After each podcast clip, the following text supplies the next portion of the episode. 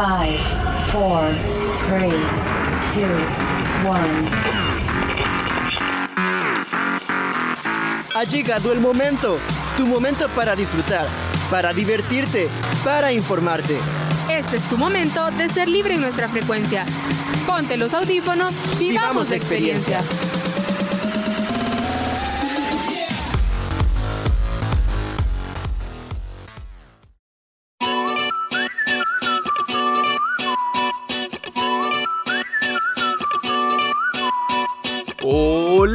Combo, ¿cómo les va? Espero que se encuentren de la mejor forma posible y que este mes de julio la hayan pasado de lo mejor. Mi nombre es Ariel Olivares y les doy la bienvenida a una nueva edición de su programa favorito, Frecuencia Libre. Hoy me encuentro con... Iris Zabeleta. Hola chicos y chicas, escuchen, tal como lo dijo mi estimado compañero Ariel, hoy tenemos la dicha de ir cerrando este mes de julio con un programón, como siempre, ya que hoy la familia de Frecuencia Libre trae temas que les van a encantar. Y tienes razón, Iris. Mira, ya nos hacía falta compartir con nuestros amigos y amigas un excelente contenido. Y como dice un dicho, iniciamos con el pie derecho comentándoles las sorpresas de hoy. Claro, y esta vez vamos a iniciar amplificando el programa con Valmore Parada y Daniel Selva, ya que en su sección de amplificados vamos a conocer más sobre la creación de la música, específicamente el papel de los productores. Juela Iris, es que la verdad muchas veces me he preguntado qué es lo que hay detrás de la creación de las canciones, sabes, acerca de los ritmos, las piezas y otras cosas más. Pero mira, mejor le damos el chance a los chicos de Amplificados con su tema, los productores musicales. Vamos con ustedes, chicos.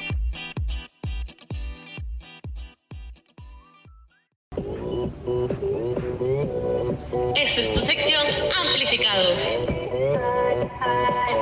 La sección para los amantes de la música.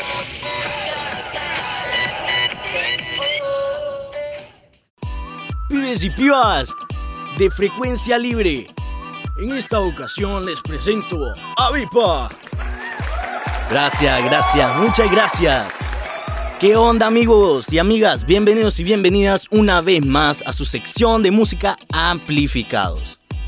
Vengo solo otra vez para comentarles un tema que no es normal tocar. Ok, les daré unos segundos para que adivinen. Bueno, comenzamos. Esperen, ¿todavía no saben de qué vamos a hablar? Bueno, bueno, les digo yo entonces. Comenzamos dando un poco de contexto, ¿ok? Por lo general, siempre nos ponemos a escuchar las canciones que más nos llaman la atención, seguir a los artistas que más nos gustan y disfrutar de sus melodías. Pero nunca nos ponemos a pensar quién es el artista detrás de los artistas. ¿Quién será esa persona o grupo de personas que hacen esas melodías, las mezclas de ritmo o bases? Pero sin más preámbulo, hablaremos de... Los productores musicales. El productor es aquel profesional que se involucra en la composición de los temas y se encuentra junto al artista o grupo en el estudio grabando, aportando en los arreglos, dando su visión sobre la evolución de las canciones. Además, forma parte de la postproducción, donde cada una de las grabaciones las juntan para crear cada una de esas joyas que conocemos como canciones. Se encarga igualmente de ecualizar y ser parte de la fase de masterización, hoy en día siendo la forma digital la más extendida. Eso sí, hay casos como los artistas de hip hop y de electrónica, donde es más frecuente que el músico sea el propio productor musical. En otras palabras, algunos productores componen la música y la producen, pero no acostumbran a escribir las letras, eso siempre queda a cargo del cantante. Y como ejemplo les traemos a una figura que ha representado a la industria musical argentina a nivel mundial. Lo hemos mencionado en programas anteriores y les dejaré unos segundos de la pieza creada por él para ver si lo conocen.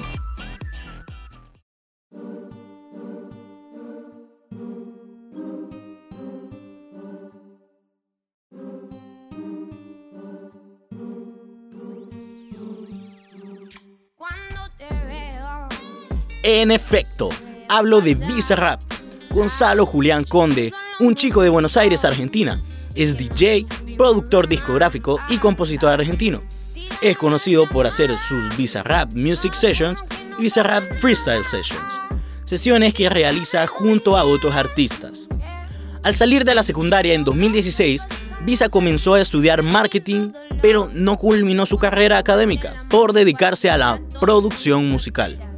Sus inicios musicales se remontan al siguiente año, 2017, cuando subía ediciones de batallas de freestyle argentinas mezcladas con un poco de edición y remezclas a la plataforma de YouTube. Estos trabajos audiovisuales incrementaron el reconocimiento de Bizarrap en la escena local y terminó participando como productor de las canciones de artistas argentinos.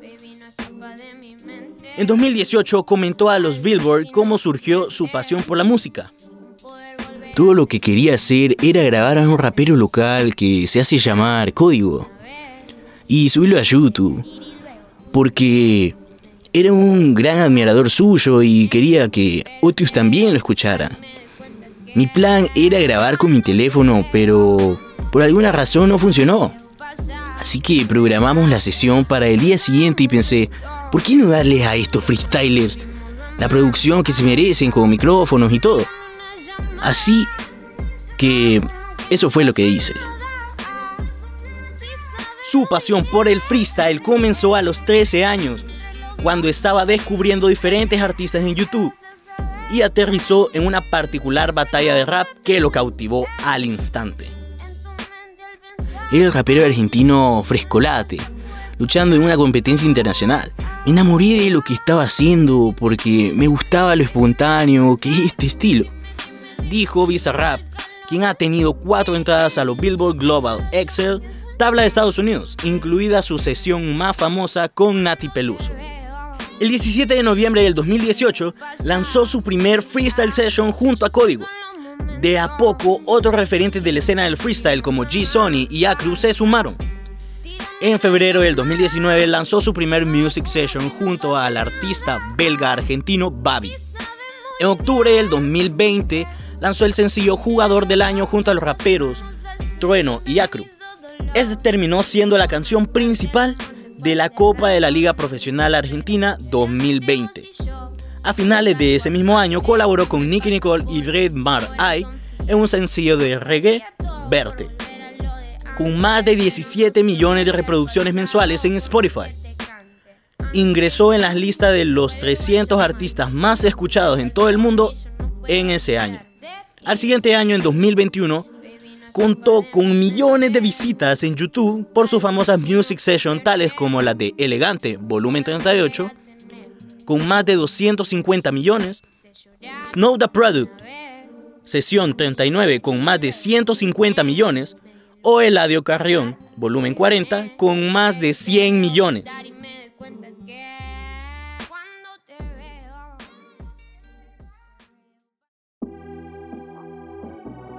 En ese mismo año también fue nominado a los premios Grammy Latinos por cuatro categorías. Mejor fusión interpretación urbana, mejor canción rap hip hop, mejor artista nuevo y productor del año. En marzo del 2022 se presentó en el Lola Palusa Argentina 2022, cerrando el primer día del festival en un show con más de 94 mil personas.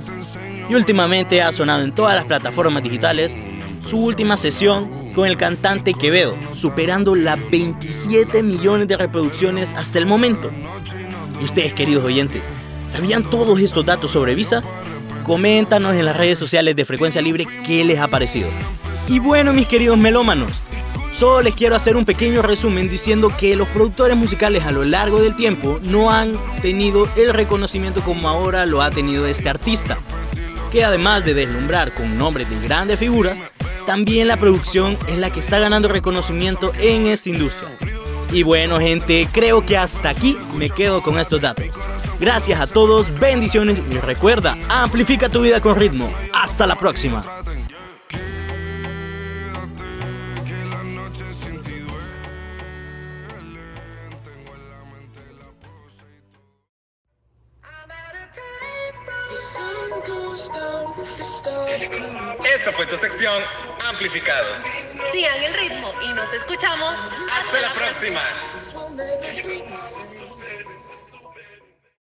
Muchas gracias chicos por darnos este saber musical. Oye Iris, qué interesante el papel que toman los productores de hoy en día. Nunca me imaginé todo el proceso de la creación de la música, ¿no? Así es, Ariel, y eso que acá en Frecuencia Libre somos amantes de la música. Gracias a Vipa y Jungla por este valioso contenido y por supuesto que no nos quedamos acá.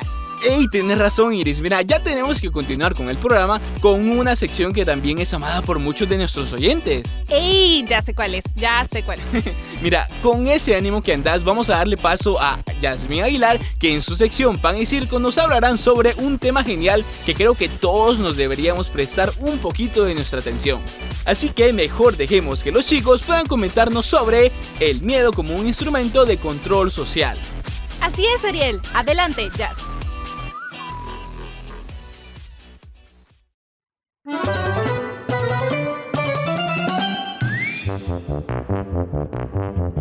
hola, damas y caballeros. Sean bienvenidos a la Casa del Pueblo. Digo, a, a, nuestro honorable circo. Eh, eh, no, perdón, este, a nuestra sección. Hoy habrá un nuevo material para memes. Perdonen mis queridos amigos, pero en la Casa del Pueblo siempre abordamos temas de mucho interés para todos. Porque el pueblo así lo quiere.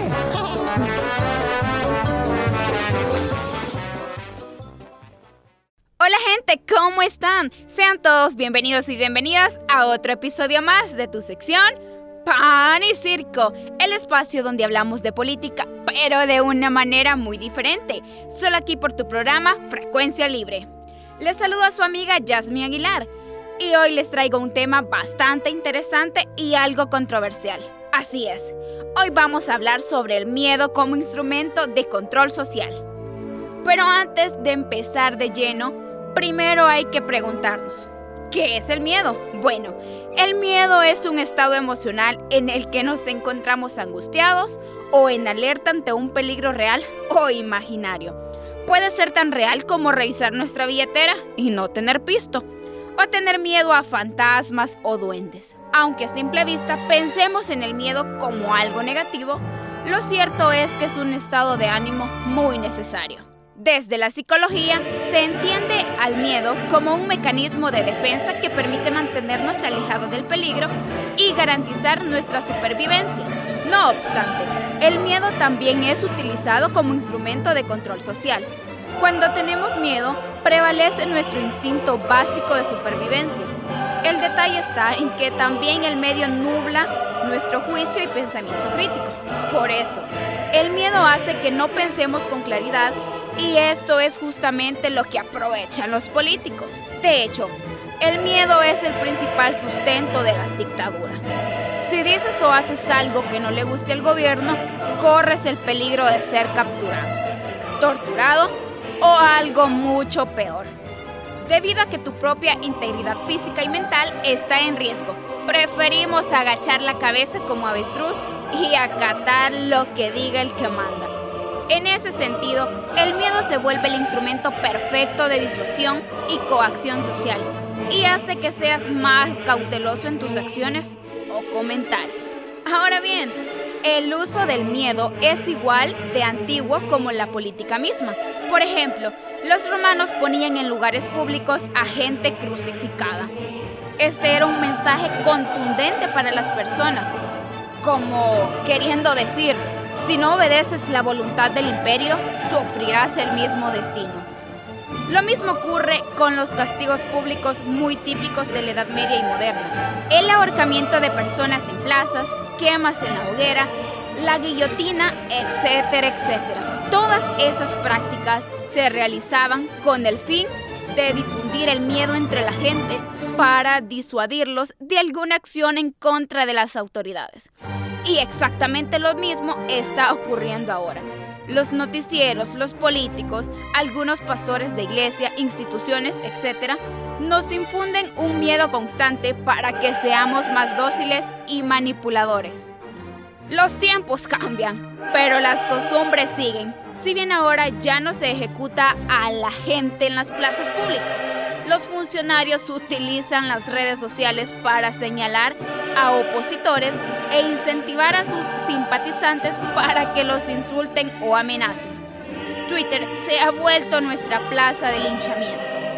Debido al miedo de ser hostigado y vapuleado en redes sociales, preferimos quedarnos callados y no ejercer nuestro derecho a la crítica y a la libertad de expresión. Triste, la sociedad salvadoreña está entrada por el miedo, sometida. Lo que tenemos es miedo a las maras, al gobierno, a nuestros superiores. Estamos en un estado de alerta perpetua. Desde sus orígenes, el Estado salvadoreño ha utilizado el terror para mantener a la gente controlada. Esto llegó a su punto máximo con las dictaduras militares y la guerra civil. Pero es curioso, ¿no? Que el gobierno actual esté repitiendo patrones del pasado y como el uso del miedo va ganando cada vez más protagonismo. Por ejemplo, cuando comenzaron las manifestaciones en contra del gobierno, se instalaron retenes policiales y militares. Esos retenes cumplían el rol de disuadir a la gente de asistir a esas controversiones. Inclusive, para el Día del Trabajador el pasado 1 de mayo, el ministro de Trabajo, Rolando Castro, trató de meter miedo a las personas que saldrían a la calle a marchar y a pronunciarse contra el gobierno. Cualquier marcha, salga esta del Salvador del Mundo, del Indes, del Reloj de Flores, de donde quiera, serán grupos que van a marchar a favor de la defensa de las pandillas en El Salvador. Debido al miedo de ser detenido y la incertidumbre que generó esta declaración, mucha gente no asistió a la marcha. Pero el miedo no solo deja daño físico y psicológico, sino también el económico, que si bien es más sutil, no deja de ser igual de preocupante. Hemos visto en estos años que cualquier funcionario público que no se alinee con los intereses del oficialismo corre el riesgo de ser despedido y hasta encarcelado. Ejemplos de esto abundan. El más simbólico sin duda es la destitución de los cinco magistrados de la Sala de lo Constitucional y del fiscal general. Y bueno, tenemos más ejemplos para dar y regalar. Pero regresemos un momento al punto central, el miedo. Es imposible hablar del miedo sin mencionar a Joseph Goebbels, el ministro de propaganda de la Alemania nazi. La propaganda de Goebbels se rige por 11 principios muy interesantes, pero por el momento solo nos enfocaremos en el cuarto principio. Ese principio es el de la exageración y desfiguración. Este consiste en convertir cualquier anécdota, por pequeña que sea, a una amenaza grave. Hitler aplicó este principio a cabalidad con la amenaza judía, pero también nuestro gobierno actual ha sabido aplicarlo muy bien. Cualquier anécdota que sucede, el gobierno la engrandece para hacerla parecer una amenaza. Por ejemplo, en el caso de los huracanes, el gobierno decretó alerta roja y hasta estado de emergencia por las lluvias. Y el día siguiente estaba soleado. Aún así, a la gente le queda la sensación de haber sido salvado por su héroe de una amenaza que nunca existió o a la que engrandecieron. Pero como vimos en la definición inicial, el peligro puede ser tanto real como imaginario. El caso más emblemático de todos es el régimen de excepción. El gobierno ha generado un miedo auténtico entre la población de ser víctima de una detención arbitraria una desaparición forzada o de acabar en cárceles sobrepobladas. Inclusive hay miedo de mostrar el lugar donde vivís si sos joven o si tenés algún tatuaje. Pero no hay que confundirnos, las pandillas no son para nada una amenaza imaginaria. Por varias décadas han mantenido en la zozobra en el miedo y en el medio de un derramiento permanente de sangre de los salvadoreños. Y cabe hacerse la pregunta si esto es beneficioso para los políticos. Estos grupos delictivos han ejercido el control en varias comunidades de nuestro país. Ellos deciden quién entra o quién sale de las colonias, qué negocios pueden instalarse adentro y cuánto deben pagar de extorsión que de hecho la siguen cobrando en medio del régimen de excepción. Aunque hay que reconocer que el estado de excepción ha mermado temporalmente el control pandillero en varias comunidades y ha mostrado avances en el combate del crimen. La población salvadoreña ha vivido en zozobra por décadas y ha experimentado un derramiento de sangre constante. Esto aplica que el 91% de los habitantes apruebe las medidas de seguridad del gobierno según la encuesta de CIP Gallup. Sin embargo, hay un importante riesgo. En lugar de estar bajo el yugo de grupos delictivos, podemos pasar a este bajo yugo de un Estado autoritario. Como apuntan varios analistas, El Salvador puede tener una transición entre terrorismo ciudadano a terrorismo de Estado. Y con varios motivos válidos, la gente prefiere mejor un terrorismo de Estado. Como vemos, el miedo siempre ha utilizado el instrumento de control social y esta es la base de las dictaduras o de cualquier gobierno totalitario. No obstante, en la actualización, los medios de comunicación, instituciones y gobiernos nos infunden cada vez más miedo. Miedo ante una recesión económica, miedo a una hambruna, a las pandemias, guerras mundiales, etc. De este modo, estamos en un pisque de paranoia constante donde somos más dóciles a obedecer a nuestros políticos ya que vemos que es necesario obedecer sus órdenes con tal de sobrevivir. El gobierno Bukele no es el primero ni será el último en utilizar el miedo para mantener controlada a su población. Desde la olarquía cafetalera, pasaron por las dictaduras militares, el miedo ha sido constante en nuestra historia. Aún así, no deja de ser preocupante las amenazas, purgas, detenciones y demás actos que se han realizado un gobierno que dice ser democrático. Y como decía Maquiavelo, quien controla el miedo de la gente se convierte en el amo de sus almas. Y para ir terminando, ante el miedo irracional debemos prevalecer nuestro uso de la razón. La mejor forma de combatir el miedo es a través de cuestionarnos todos y ser ciudadanos activos, no pasivos. Pero para ello debemos usar el pensamiento, la razón, la lógica. Ver todo con pensamiento crítico, consultar más fuentes de información y explotar otras perspectivas. Pero bueno, tristemente llegó mi mayor miedo, que es el final de este programa. De verdad, muchas gracias por escuchar otro episodio más. Estén muy pendientes de los próximos episodios que estarán muy cargados con más política, más análisis y como siempre, una pequeña dosis de sarcasmo. Yo soy su amiga Jasmine Aguilar y esto fue Pan y Circo. Gracias, hermoso público. Se da por terminada esta sesión plenaria. Eh, eh, digo, digo, la sección. ¡Ay, qué maravilloso! Nunca habíamos oído algo así. Hasta el próximo pan y circo. No mencionaste el jefe. Tonto.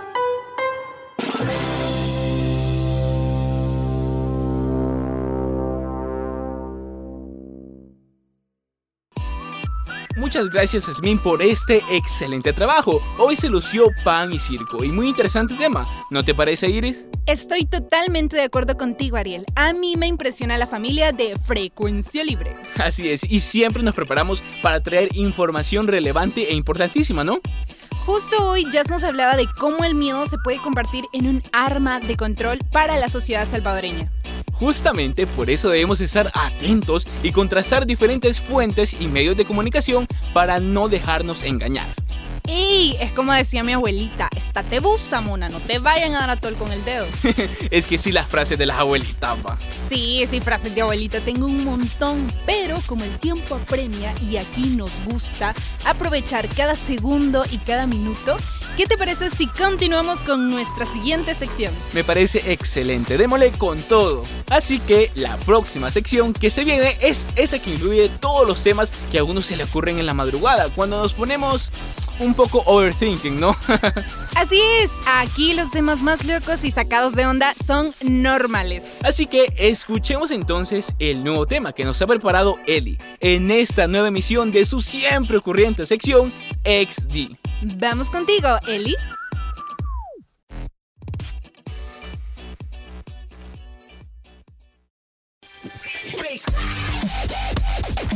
En esa sección no vale el aburrimiento. Importan las ganas de volar tu imaginación. Estamos a punto de entrar al mundo del extremo. Contigo superamos cualquier barrera. Ven con nosotros a la dimensión extrema.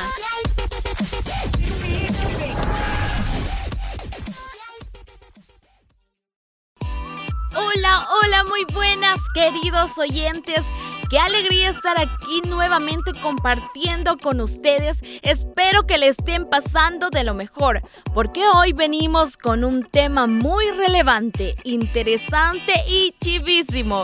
Así que para dar inicio, los invito a que preparen sus snacks. Si está trabajando, súbele volumen a sus celulares y arranquemos con su espacio favorito, XD, Dimensión Extrema. Muchas gracias por los gritos y los aplausos. Qué lindo recibimiento en verdad. Me siento muy halagada. Bueno, el tema que estaremos abordando este día me hace recordar al universo de Marvel, en el que podemos apreciar a todos los superhéroes viajando en el espacio, ver a otros personajes sobrenaturales que bajan a la Tierra y desde el más allá vienen a salvar el mundo. Qué interesante fuera ver algo así, ¿no creen? Pero conozcamos más de qué trata esto o cómo se le llama a esta situación. Porque ¿sabremos alguna vez si hay algo más allá de este universo? El multiverso existe y que más allá de este universo ¿Qué pasaría si las personas ordinarias tuviéramos acceso al multiverso? Todas estas preguntas nos las hacemos. ¿Qué sabemos del multiverso? Supongo que ustedes ya saben de qué se trata, pero hay personas que no tienen ninguna idea. No se preocupen, que yo me puse a googlear por ustedes y entre tanta información encontré algo razonable que nos define el multiverso como un término usado para definir un conjunto de muchos universos existentes, porque se supone que existen otros universos aparte del de nosotros. El multiverso comprende todo lo que existe físicamente, la totalidad del espacio y del tiempo, todas las formas de materia, energía y cantidad de movimiento, las leyes físicas y constantes que las gobiernan. Por supuesto, para que sea considerado como un universo requiere tener estos elementos, porque de otra forma no sé cómo se subsiste allí. Existen muchas hipótesis sobre el multiverso, por lo que no terminaría de contarlas y explicarlas. Pero en mis investigaciones también encontré un dato muy interesante en donde se menciona que en 2013 los científicos Laura Mersini Houghton y Richard Holman afirmaron haber descubierto a través del telescopio Planck posible evidencia de que hay otros universos por fuera del nuestro. Esta teoría ha creado controversia en la comunidad científica.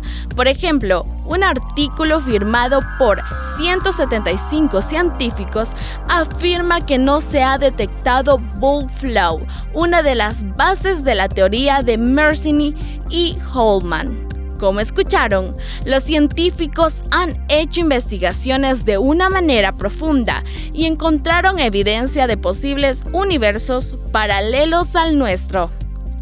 Si fuese así, que esos multiversos existen, nosotros como unos simples mortales, ¿cómo podríamos viajar o vivir allí? ¿Cómo viviríamos?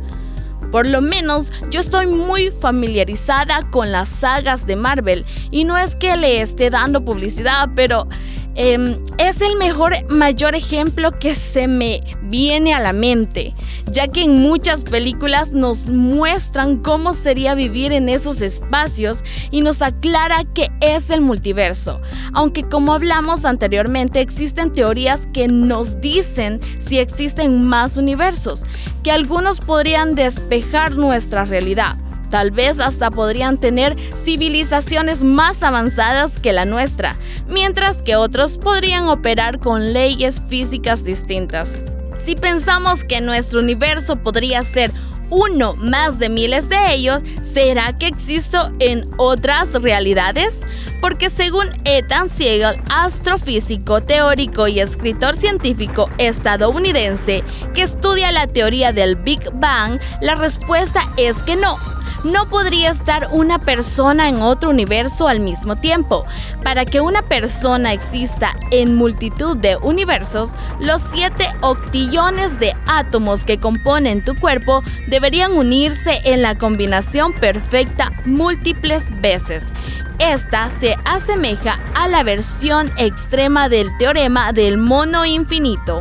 Esta teoría explica que si un mono tuviera un tiempo infinito al ir presionando las teclas de la computadora rápidamente, puede llegar a escribir una réplica de Hamlet de Shakespeare.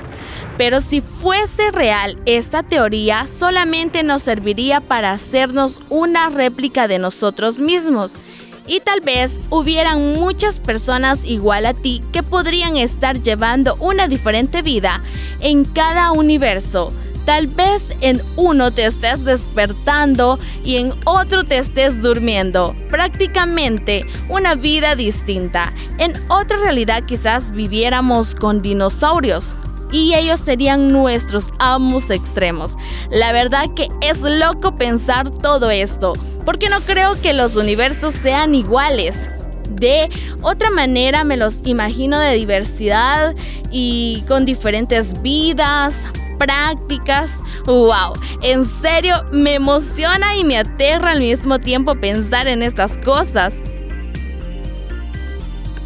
La verdad existen muchas teorías que nos tratan de explicar la existencia del multiverso, pero la que más conocemos es la del Big Bang, que creó nuestro universo y pudo haber creado otros más al mismo tiempo, en el lado opuesto de la línea de tiempo se construiría a partir de versiones idénticas de cada partícula de nuestro universo, reflejando la vida en todos los sentidos, prácticamente fuera un clon o uno mismo pero separados.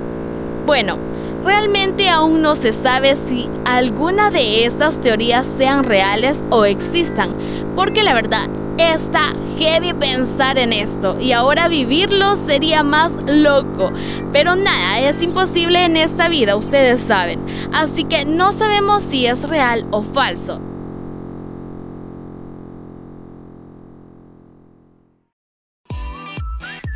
Amigos y amigas, el tiempo que también es relativo ya se nos acabó. La verdad, me encantó mucho abordar este tema. Espero que los haya dejado pensando en el mundo de la física cuántica, porque no estamos seguros si existimos en otros universos. Ustedes opinen. Gracias por acompañarme a otro episodio más de tu sección XD, Dimensión Extrema. Yo soy Elizabeth Hernández y nos escucharemos a la próxima.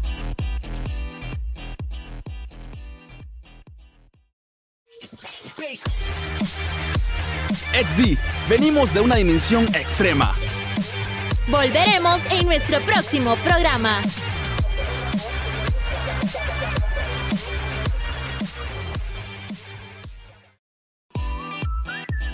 Es que vi que si la Eli nos puso a volar la imaginación. Ey, ¿te imaginas en el multiverso? ¿Te imaginas si existiría otro mundo en el cual no haya fronteras territoriales y pudiéramos viajar libremente?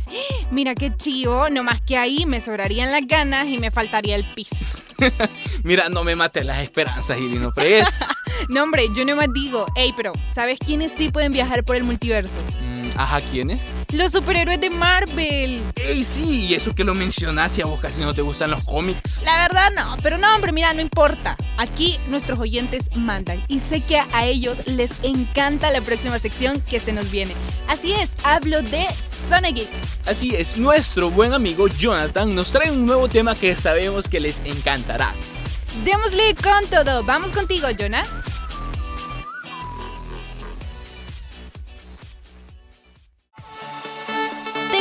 Mundo de Marvel, DC Comic, anime, el manga o los videojuegos? De esto y más hablaremos aquí, en Zona Geek. un lugar donde todos los fandoms son bienvenidos.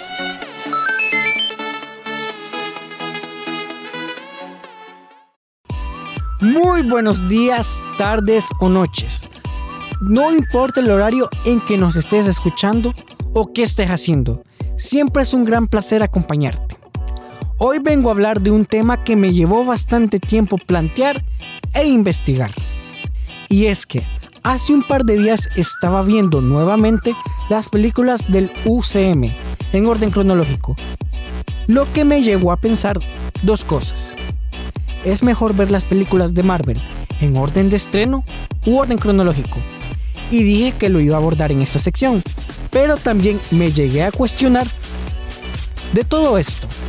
¿Quién o quiénes son los personajes más poderosos del UCM?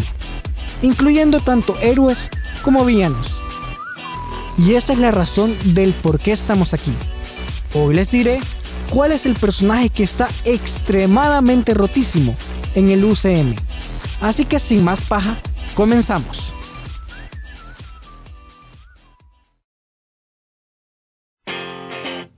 Como ustedes sabrán, hacer un programa detallado al respecto me tomaría alrededor de 30 a 40 minutos, así que solo tomaré los 7 más fuertes, tomando en consideración fuerza, habilidades y enemigos a los que se han enfrentado. Así que, para cuando se arme la polémica, ustedes sabrán los criterios que tomé a consideración. En el séptimo lugar tenemos al trasero de América. Así es, el querido capitán Steve Rogers. Es que sí entendí la referencia. Y es que sabemos que posee superfuerza, que se madrió a todo un ejército de Hydra, que detuvo un helicóptero con sus brazos y toda esa onda. Pero no, no es uno de los más fuertes en comparación de otros que hablaremos. Sin embargo, el Cap destaca por su determinación y patriotismo, además del ingenio que tiene a la hora de pelear por lo que ya dije, y porque fácilmente vencería a otros enemigos, e incluso propios vengadores. Por eso se ubica en el séptimo lugar. En el sexto lugar encontraremos a Hulk. Sí, a ese gigante verde mamadísimo.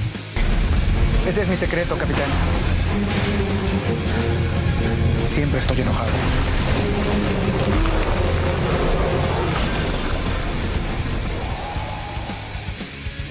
Se encuentra en la sexta posición porque si bien es cierto que posee una extraordinaria fuerza física, se resta con la carencia de inteligencia. Tomemos en cuenta que en Thor Ragnarok fue vencido por Thor en el encuentro que los dos tuvieron, si es que Hulk no hubiera hecho trampa. Además, no está mal recordar que tiene traumado a un dios, sí, a Loki, y que el gigante verde fue esencial para conseguir la victoria en todas sus participaciones con los Avengers. En el quinto lugar está mi superhéroe favorito por excelencia, el arácnido, Spider-Man. Realmente me hubiera gustado ponerlo todavía más arriba, pero mi raciocinio no me lo permite. Spider-Man es uno de los personajes más fuertes, desde detener un tren que va a toda velocidad, resistir descargas eléctricas y mantener un puente partido a la mitad unido con sus brazos. Además, Spider-Man se encuentra en esta posición porque realmente nunca hemos visto su fuerza verdadera. Siempre se contiene a la hora de pelear y es por eso que siempre limita la fuerza con la que pega, porque de no hacerlo sería capaz de quitarle la cabeza a un enemigo con un solo golpe. Es por eso que ha sido superior a los dos anteriormente mencionados. Sin decir que a los enemigos que se ha enfrentado no han sido poca cosa, si no, miren cómo el Duende Verde les dio madrizas desarrolladoras al Spidey de Tom y Toby. Norman se fue de sabático, cariño. En el puesto número 4 nos encontramos con Thanos, que además de los memes que nos ha regalado como... Hoy perdí más de lo que te puedes imaginar. Pero no es tiempo de lamentos. Es un personaje que dentro del UCM ha impuesto respeto, o más bien en la Tierra 616, que es donde ocurren todos los eventos que ya conocemos, como Infinity War, Endgame, y ser el responsable de todos los acontecimientos que afectaron la Tierra. Recordemos la escena post créditos de Avengers en 2012. Solo con verlo impone respeto. Imagen que va de la mano con ser un genocida a nivel universal. Además de que para usar las gemas se necesita una gran resistencia y una fuerza mental increíble. Vemos que Thanos no hizo uso de ellas solo una vez, sino que dos, en donde las logró reducir a niveles atómicos. Porque no, las gemas no desaparecieron, porque son elementos vitales para la existencia del universo, y resistió emplearlas dos veces. Sin mencionar que físicamente no hubo un vengador que le hiciera frente en un combate uno contra uno, excepto... Y es normal que nadie haya sido capaz de detenerlo en Infinity War, pues prácticamente para Thanos acabar con civilizaciones enteras era simplemente un hobby. Esperemos que en algún universo haya podido disfrutar de su caldito bien a gusto. Es que sí entendí la referencia. En el puesto número 3 tenemos a un personaje que no es bien recibido por los fanáticos y que recientemente desató polémica por rumores de su segunda entrega. Así es, hablo de Capitana Marvel. Y es que dejando de lado el hate que a mi punto de vista se merece Marvel Studios por cómo la presentaron, es una de las más poderosas. Recordemos que puede manejar cualquier tipo de energía como se le plazca, y la fuerza que posee en cada mano es equivalente a una bomba atómica. Repito, en cada una, no con las dos juntas. También recordemos que ella fue capaz de hacerle frente al ejército de Ronan el Acusador y prácticamente hizo que huyera para posteriormente aparecer en los Guardianes de la Galaxia. Sin poderes, Carol Danvers también imponía, ya que al ser una piloto del ejército sabía combate cuerpo a cuerpo, sin mencionar que le hizo frente a Thanos, pero este la mandó a la chingada. Muy probablemente, si ella se lo hubiera tomado más en serio y sin tanto egocentrismo, que es algo que caracteriza a este personaje, hubiéramos visto más de ella en esta pelea. Podemos quizás deducir que se estaba conteniendo. En el puesto número 2 tenemos al favorito de Odín, hermano de Loki, el vengador más guapo a mi criterio y el más fuerte, que si hubiera apuntado a la cabeza del alienígena morado, probablemente no hubiéramos tenido la entrega de Avengers Endgame. Así es, hablo de Thor.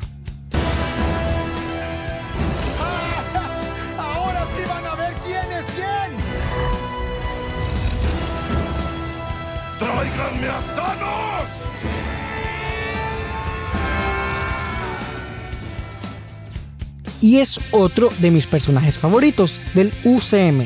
Y es que no mamen, escuchen esa entrada, que yo sé que en el cine a más de uno lo llevó al clímax. Thor, además de ser un dios, que eso lo hace prácticamente invencible, ha enfrentado amenazas que ninguno de los anteriores ha hecho.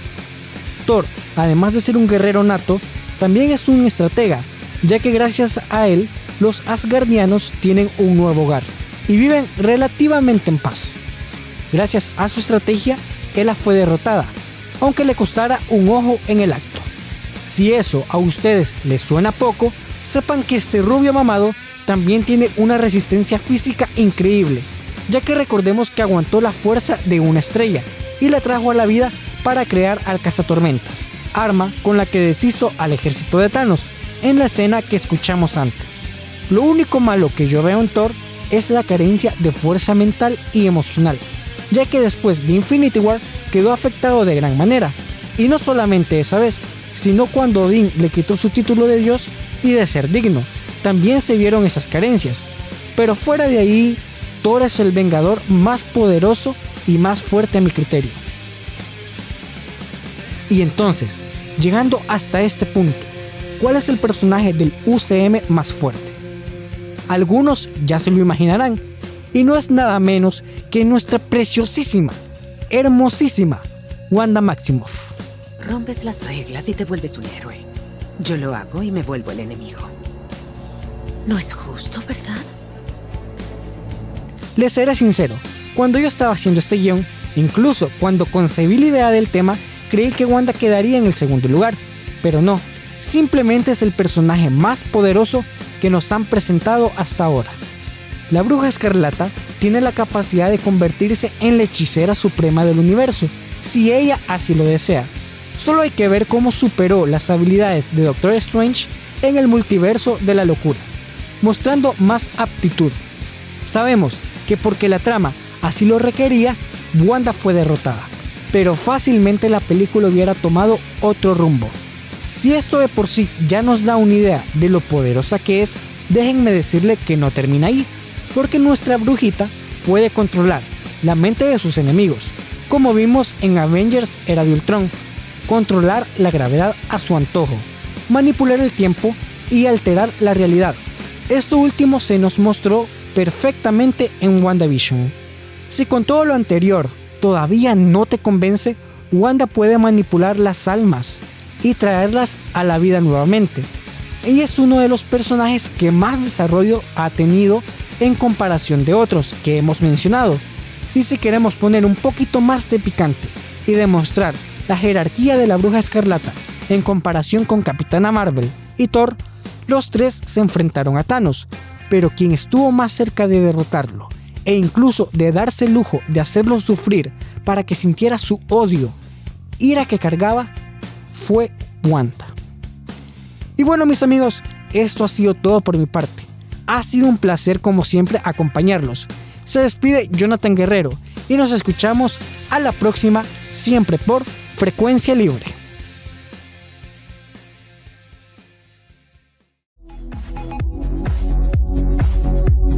Zona Geek, un lugar para todos los gustos. ¡Hasta la próxima!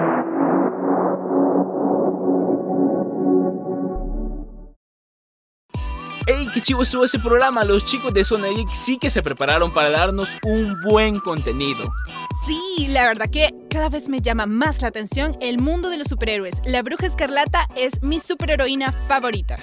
Sin duda, una de las más poderosas en el universo de Marvel. Así es, pero... Ay no, Ariel, el tiempo se nos está agotando. Bueno, lastimosamente hemos llegado al final de nuestro programa. Ha sido un placer acompañarlos en una emisión más de Frecuencia Libre. Así es, pero no nos despedimos sin dejarles nuestra recomendación musical con la canción Cool Kids de Echo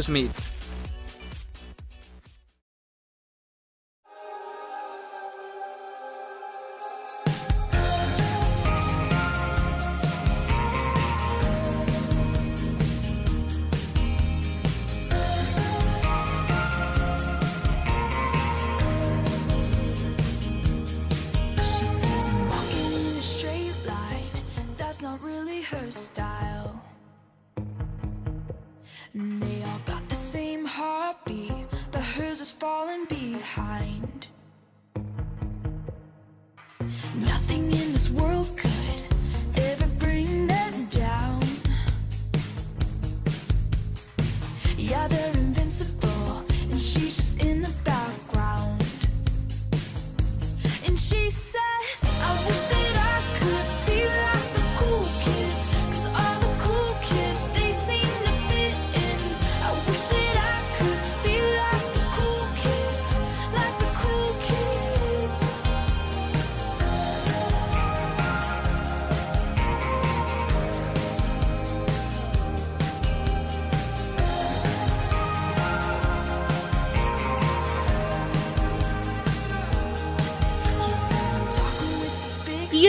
nuestra recomendación musical. Nos escuchamos en la próxima. Recuerden siempre divertirse sanamente y siempre cuidar su salud física y mental. Soy Ariel Olivares. Y yo soy Iris Zabaleta. Y eso fue Frecuencia Libre. Nos escuchamos pronto.